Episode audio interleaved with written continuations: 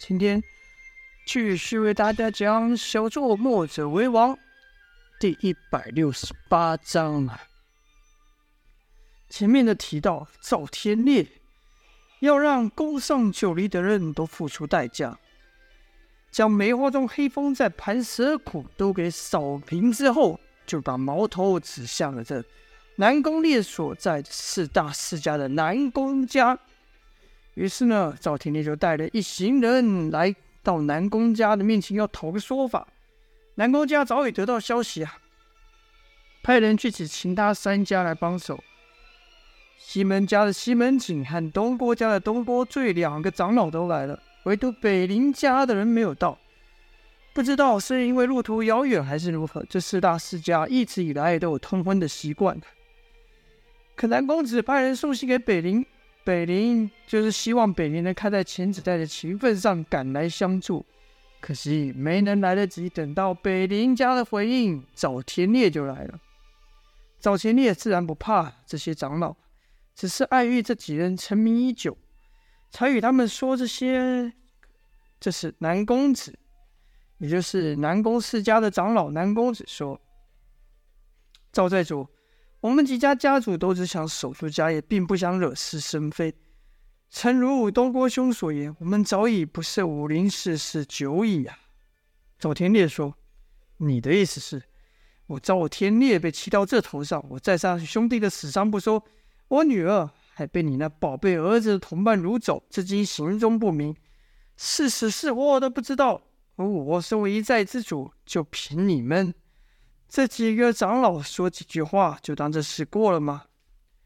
是你们欺人太甚，还是我赵天烈欺人太甚？南宫烈他去找九爷的麻烦，南公子也是从门人的宋旭口中得知。但南宫烈后来又和杨无惧等人做过哪些事呢？南公子就不晓得了。如今听赵天烈说出来，心里都是一凉，心想：这死小子居然给我惹这么大的麻烦！赵天烈视女如掌上明珠，此事江湖皆知。你谁不去了，偏偏去动人家女儿，也难怪人家找上门来了。哎，这臭小子惹了事又不知道躲去哪，要我来收拾这烂摊子。这时赵天烈又说。你们南宫家派人捣乱我九黎许多据点，将我公孙叔的药王谷给给翻了，我忍了。但没想到我退一步，你们进三步。今天你们要不把南宫烈给交出来，这事是不会罢休的。南公子说：“赵寨主的意思是，是想让我们南宫家和那梅花庄一样消失于武林吗？”赵天烈说：“如果。”你们交出南宫烈的话，那一切还好说。南公子摇摇头说：“儿子不论犯多大的错，老子都得有老老子担着，哪有将儿子推出去不过的道理呢？老朽虽然甚少于武林上行走了，但也耳闻赵小姐的一些事情，似乎和我那不成才的小雪一样，犯了不少事啊。”那不也是你这做爹的替他出面摆平吗？赵天烈说：“哼，看来你们是执意包庇南宫烈了。”南公子叹了口气说：“谁叫我生了这个儿子呢？管也管不到。哎，但还是希望赵寨主能网开一面，看在我俩都为人父，又同为家主的份上，你应该可以理解我的处境。”南公子的意思是。我要是把赵天烈交给你，那我这南宫家的人岂不个个要心凉？家人犯了事，我就做这我做这家长不护着，反而把人双手拱出，这样以后谁还服我？赵天烈缓缓说道：“好，你有你的处境，我有不能退的理由，那就按江湖规矩办事吧。”这时，西门家的长老西门景喝道：“你想怎样？”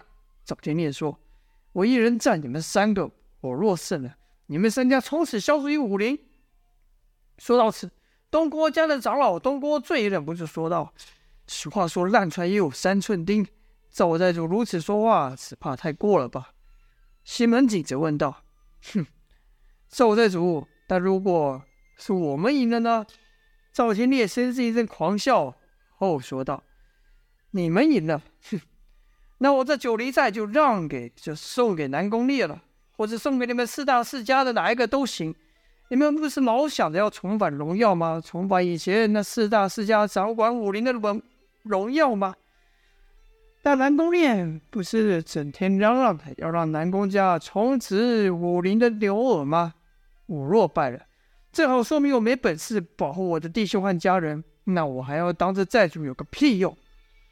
西门庆原本是想要说些话的，但听南赵天烈说把话说得如此绝，败了，赵天烈就什么都不要了。相对的，赵天烈要胜的，那自己就什么都没了。西门庆不禁说道：“姓赵的，你够霸道啊！”赵天烈说：“西门家的，这不能怪我。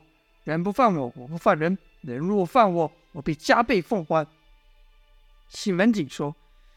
一句加倍奉还，果然和我想的一样。今日要把你，要让你把这南宫家给灭了。他日我们其他三家只怕早晚要遭你毒手。南宫子则说：“赵寨主，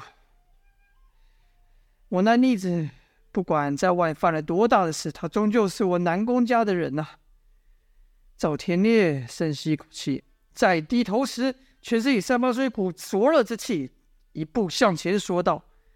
你想承担？你承担得了吗？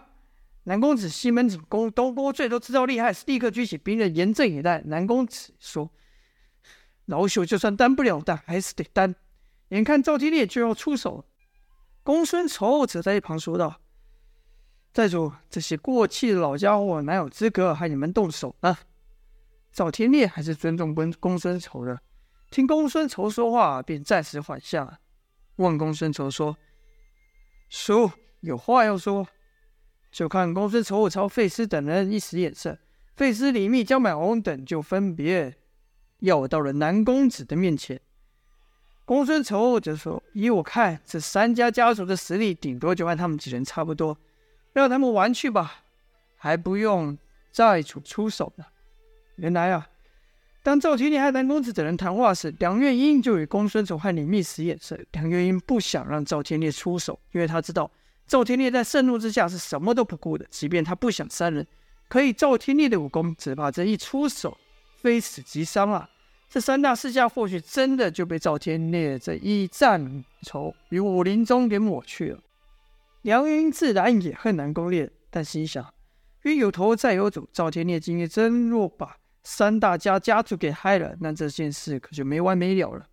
或许此刻赵月华还没死，只是受殷万青的挟持。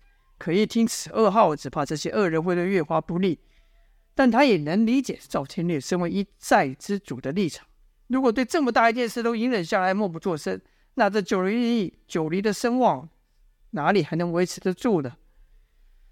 于是，当李密等三人挡在赵天烈面前时，赵天烈只是说道：“不用你们。”我一人就都够了，都给我退下！可李密等人却不移动，好似没听到赵天烈说话一样。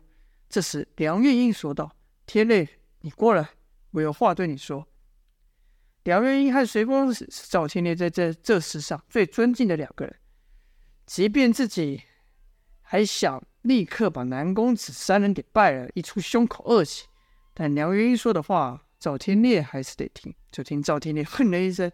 臭三人挥出一掌，南宫子就感到一股灼热之气迎面而来，热热的让人难以呼吸，须得运劲抵挡啊！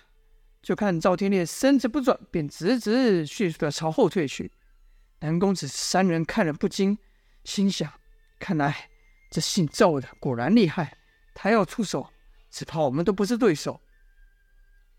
到了梁元英身边身边后，梁元英就对赵天烈说：“天烈，这次今天你不能出手。”赵天烈问道：“为什么？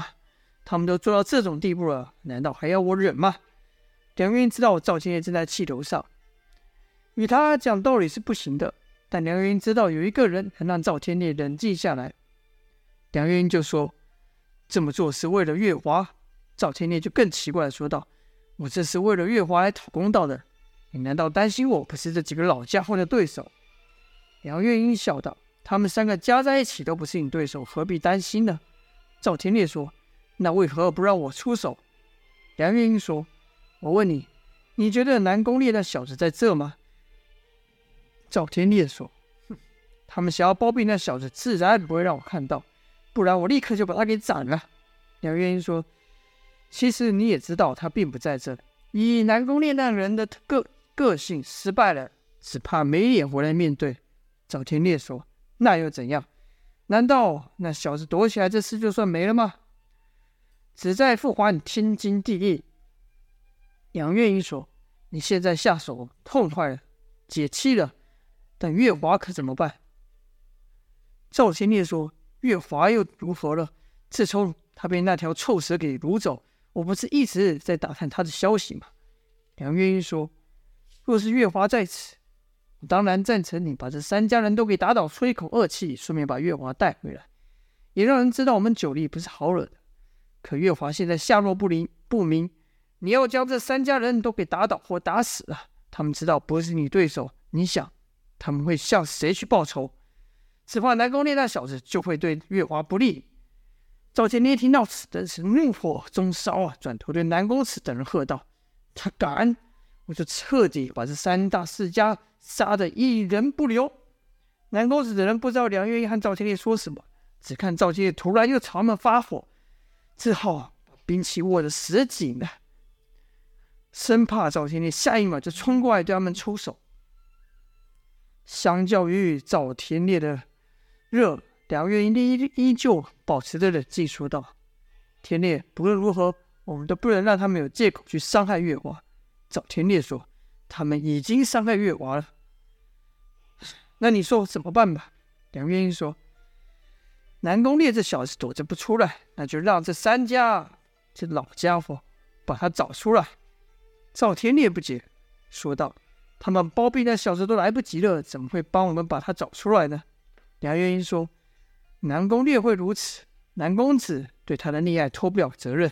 你想，你让李密等人出手，让他们知道厉害，然后约好日期，说下次就是你亲自出马。那南公子担心南宫烈的安安危，自然会派人找他通风报信。到时候我们再跟在后面，就能找到南宫烈。”逼问他殷万清的下落了。赵天烈点点头说：“好，毕竟确实比我一掌把那几个老不死毙了强。但如果这几个老家伙冥顽不灵，不照你想的，那该怎么办？”梁月英说：“那他们更该感念你手下留情，饶了他们的老命。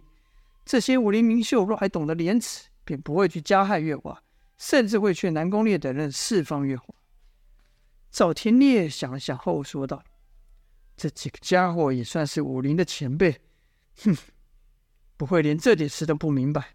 好，我听你的，给他们一个机会。”而后就听赵天烈对南公子等人说道：“要收拾你们，根本不用我出手，光我这几个手下，你们就胜不了了。”赵田烈这一说完，就表示同意让江满红等人动手了。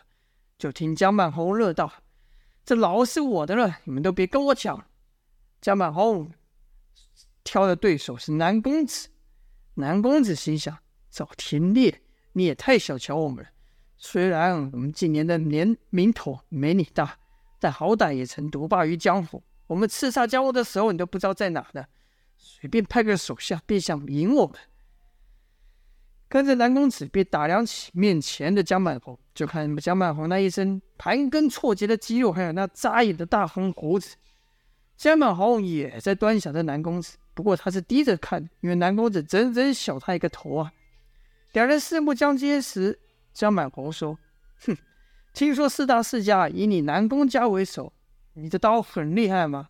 要是和你那龟儿子一样不让我尽兴，我可饶不了你。”南公子说：“笑话！当我用这把刀我称霸江湖时，你都不还不知道在哪呢。”江满红说：“是吗？